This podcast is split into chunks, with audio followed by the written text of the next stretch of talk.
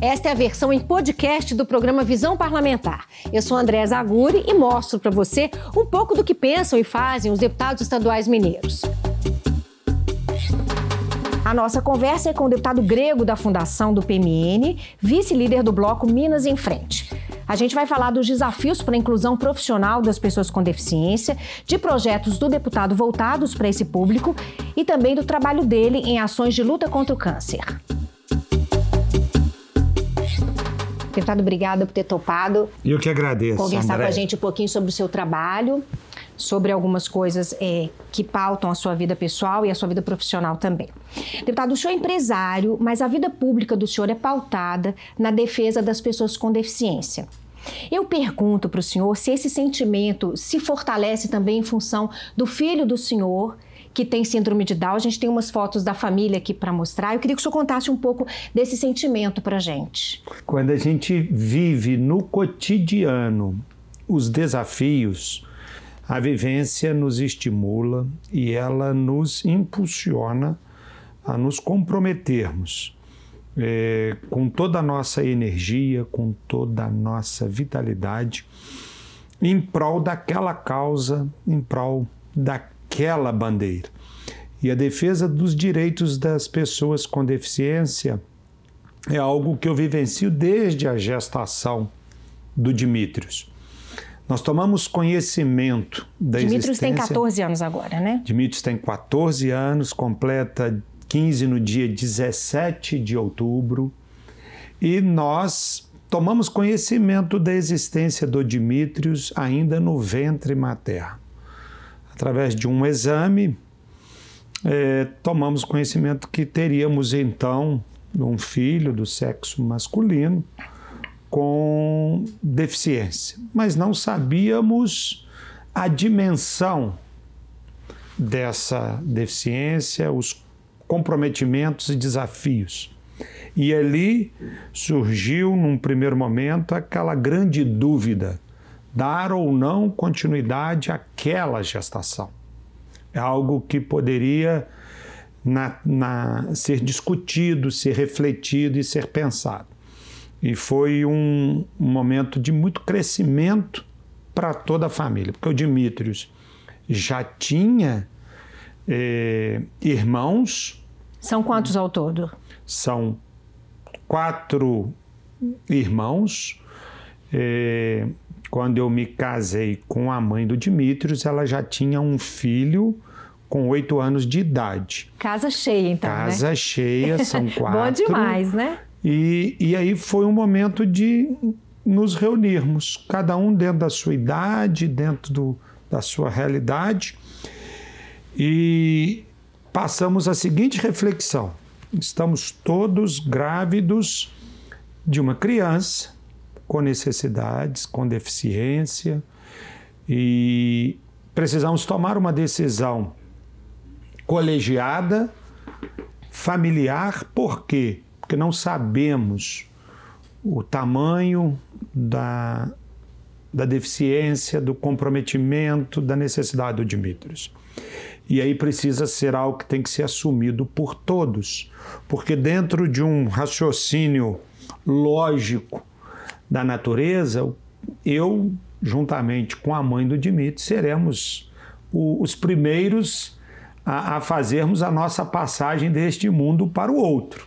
Então, nós precisaríamos discutir com os irmãos essa responsabilidade de todos para com o Dimitrios. E todos se comprometeram. E foi um momento assim de, de muita união, porque houve esse comprometimento, cada um na sua idade. Nós estamos, estou dizendo aí, de, de alguém que tinha 15 anos, outro 12, outro é, menos e mais idade, nenhum adulto ainda, mas todos já com um senso de responsabilidade da, do acolhimento, da recepção que o Dimitrios precisava ter. É. E foi uma benção na vida de todos nós. Que maravilha, que maravilha. Isso é, é, só amor, né, deputado? Olha só, e a partir daí, né, o senhor vem trabalhando em defesa das pessoas com deficiência. E o senhor também está à frente de um debate aqui na Assembleia para a inclusão das pessoas com deficiência, assim como Dimitrios daqui a pouco, está com é, 14, daqui a pouco está 15. Com, com 15, 16 e vai por, entrar no mercado de trabalho. É, eu queria perguntar para o senhor como é possível fomentar políticas públicas. Hoje nós temos cotas no, na iniciativa privada para as pessoas com deficiência. Mas o, nós temos o desafio de, além de ter a reserva de cota, nós temos o desafio de gerar condições para que essas cotas sejam preenchidas. Nós temos que ter um olhar é, diferenciado. É, criar condições de trabalho, criar condições no ambiente de trabalho e criar condições para que essas pessoas apenas não ocupem a cota apenas para dar uma satisfação a uma legislação vigente. Mas elas Mas, efetivamente sejam úteis, né? Exatamente. Se sintam úteis. Sejam, é, é, é, de fato, colaboradores naquela empresa, que tem uma parcela efetiva de colaboração para aquela empresa, para aquela instituição. E esse é um desafio que precisa envolver todas as pessoas. E hoje temos um outro desafio: é estimular que a iniciativa pública, como na privada, que o espaço público também possa criar ambientes para as pessoas com deficiência. A gente tem uma boa iniciativa do Tribunal de Justiça, né? O senhor também, é, a gente tem conhecimento que o senhor já esteve à frente de tratativas com o Ministério Público e até com a Assembleia de Minas, né? Com a nossa casa, para que a Assembleia receba, né? Encontre formas de receber essas pessoas. É verdade, o TJMG foi o grande eu diria assim, pioneiro nessa iniciativa no estado de Minas Gerais e muito bem sucedida. A casa também, a Assembleia Legislativa de Minas Gerais, tão logo eu conversei com o nosso presidente, Tadeuzinho, ele foi de uma sensibilidade, de, é, de um acolhimento muito grande. E vejo que a gente vem dando passos largos para efetivamente gerarmos essas oportunidades e temos que fazer isso também nas demais esferas. Hoje nós temos um grande desafio, por exemplo, de disponibilizar é, pessoas que possam fazer é, tradução para o surdo-mudo onde quer que ele esteja, porque hoje nós temos pessoas bilíngues em diversos idiomas, mas muitas Sim. vezes esquecemos de incluir é, no ambiente de trabalho pessoas preparadas para acolher um surdo mudo. Quando ele chega num local, quem vai fazer o atendimento dele? No Sim. centro administrativo, numa prefeitura, no centro administrativo do governo do estado, seja na esfera federal, seja nas assembleias, nas câmaras de vereadores, na iniciativa privada, isso é inclusão de fato. Que a pessoa chegue, se sinta acolhida, que se, se vá receber um serviço que tem alguém para também atender. E até para né? ser atendida enquanto cidadão e enquanto cidadã. Se chegar alguém hoje, vamos dizer, na nossa casa, na Assembleia Legislativa, a Casa do Povo, na recepção, nós já temos pessoas capacitadas, preparadas para atender, por exemplo, um surdo-mudo, para fazer já a tradução da linguagem de sinais. Então, esse olhar nós precisamos. Eu vejo que a nossa casa é uma casa muito sensível nesse sentido e nós temos o grande desafio de sermos sempre protagonistas nessas ações. É por isso que é uma das, das, das, oportunidades que nós estamos tendo de aprender é ter pessoas como o senhor aqui dentro, né? Que nos tragam, traga luz a, essa, a essas ações que muitas vezes a gente nem, nem pensa, né? O que eu vejo aqui na, nessa casa e que muito me encanta na Assembleia é que todos são muito receptivos, todos é, independente do cargo que ocupa, é uma casa de um acolhimento.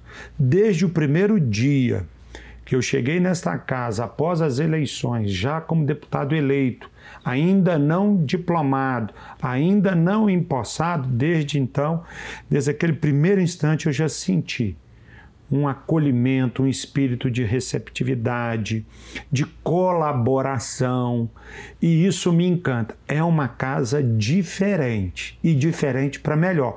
E é essa sensibilidade aguçada de todos que eu tenho certeza que cria esse ambiente da gente avançar é, nesses grandes desafios que são é, colocados para todos nós no dia a dia. Perfeito. Deputado, outra faceta importante na vida do senhor é o trabalho como voluntário na Fundação Cristiano Varela de Muriaé, que é um dos maiores centros oncológicos da América Latina.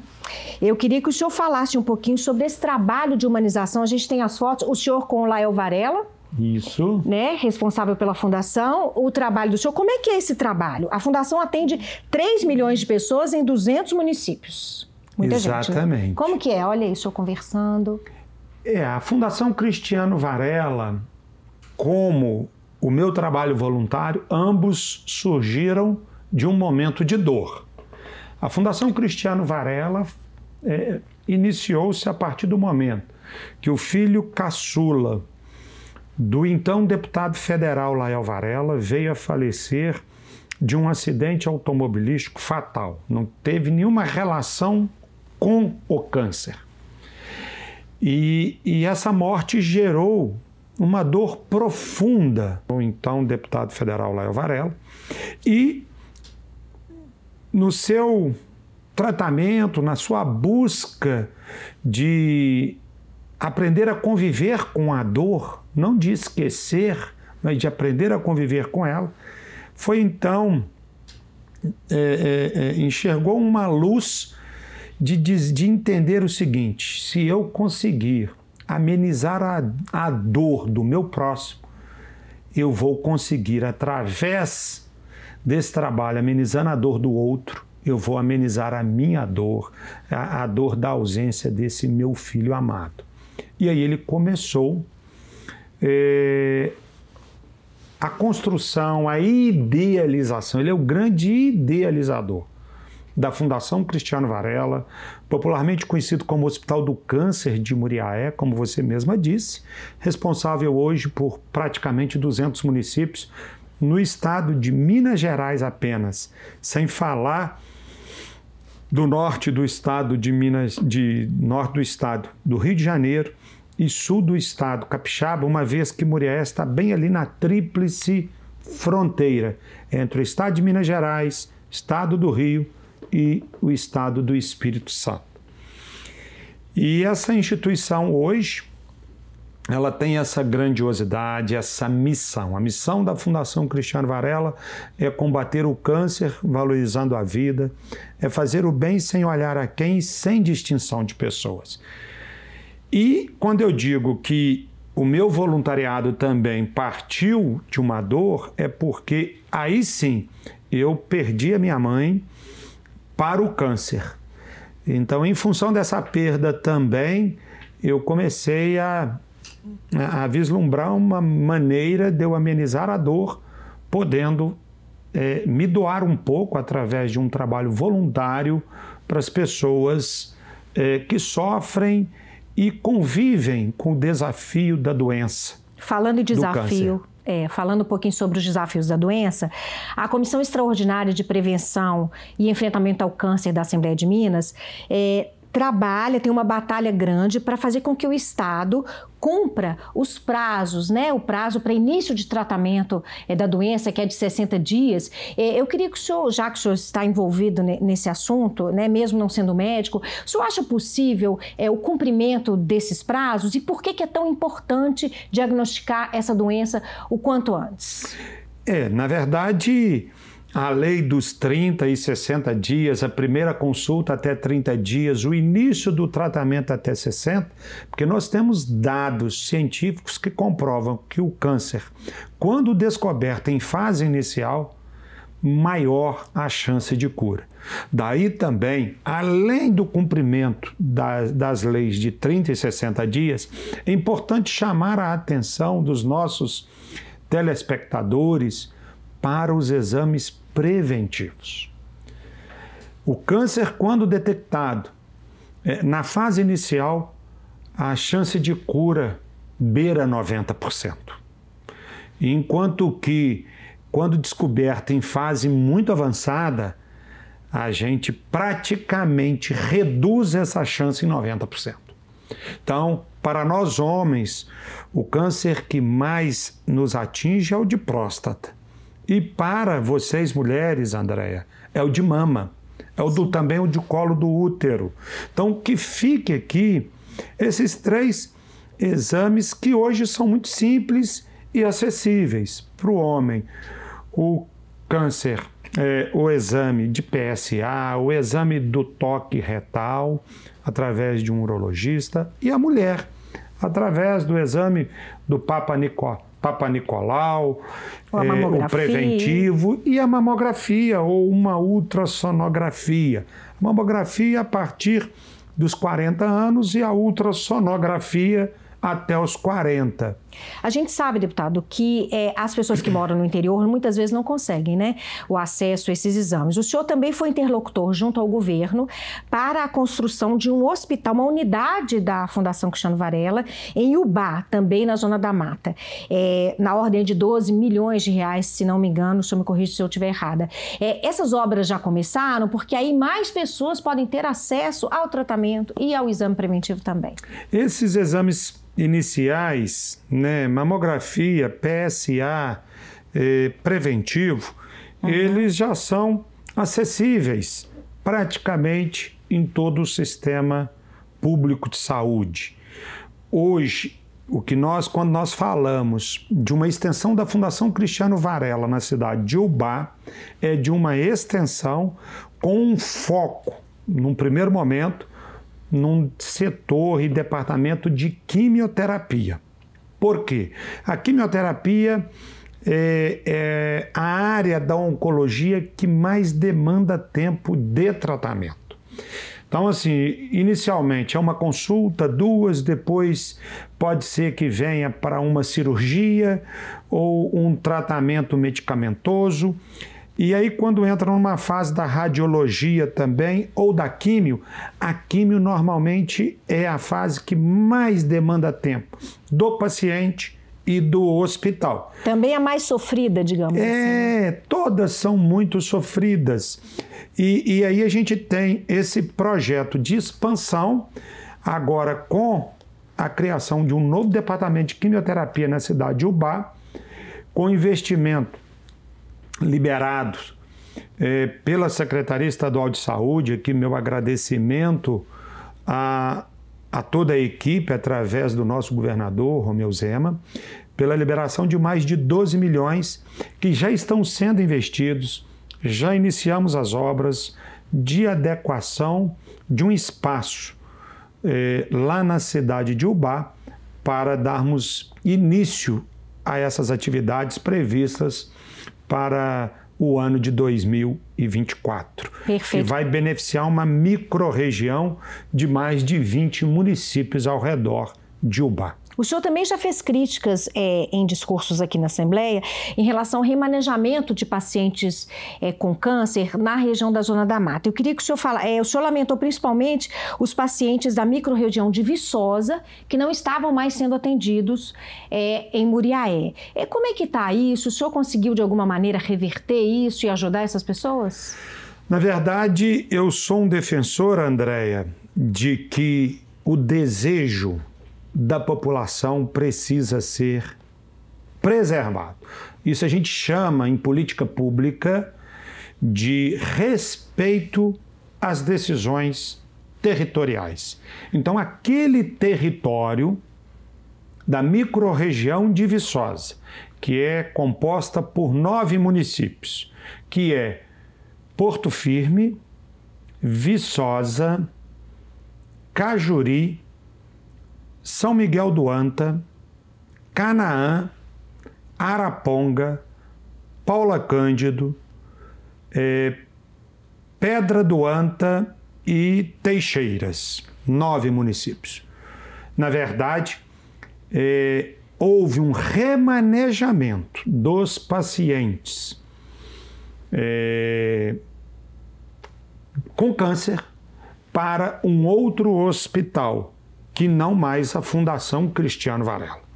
Aqui a discussão não é se este hospital é melhor do que aquele. Eu não estou entrando nessa seara. Eu estou apenas dizendo que os nove municípios, através dos seus representantes, prefeitos, vice-prefeitos, secretários de saúde, vereadores, que são autoridades constituídas e legalmente representantes do povo, são contrárias ao remanejamento. Perfeito. Então eu defendo que a vontade da população seja respeitada. Se a vontade é pró-remanejamento, nós vamos defender o remanejamento. Mas se esse, esse desejo é contrário ao remanejamento, eu preciso, como parlamentar, como um representante desse povo, que eu fui votado nas nove cidades, é dizer sempre, todos os dias, onde quer que eu esteja. Eu sou contrário ao remanejamento, porque o povo da microrregião de Viçosa é contrário. Vamos mudar um pouquinho o rumo da nossa prosa aqui? O deputado é vice-líder do Bloco Minas em Frente, o bloco governista, e a gente agora tem pela frente né, algumas pautas importantes para o governo Zema que já estão é, em andamento aqui na casa. Eu queria, uma delas é a PEC, a proposta de emenda à Constituição, que acaba com a necessidade de referendo popular para privatizar CEMIG e Copasa. Eu queria, assim, nosso tempo no, já está um pouco curto, eu queria que o senhor falasse como que o, o senhor pode está trabalhando em defesa dessas pautas para convencimento dos outros parlamentares e também o que o senhor pensa sobre privatizar a CEMIG e Copasa. Primeiramente, importante dizer, Andréia, que entre o projeto chegar a esta casa e ir a plenário, são muitos momentos de reflexão que vamos ter de aprimoramentos e de conversas, né? Assim que funciona. Exatamente, de aprimoramentos, conversas, avanços, recuos, porque ele, nenhum projeto, é, é, ou pouquíssimos projetos chegam ao plenário do mesmo modo que ele chegou na casa. Então ele aqui é aprimorado.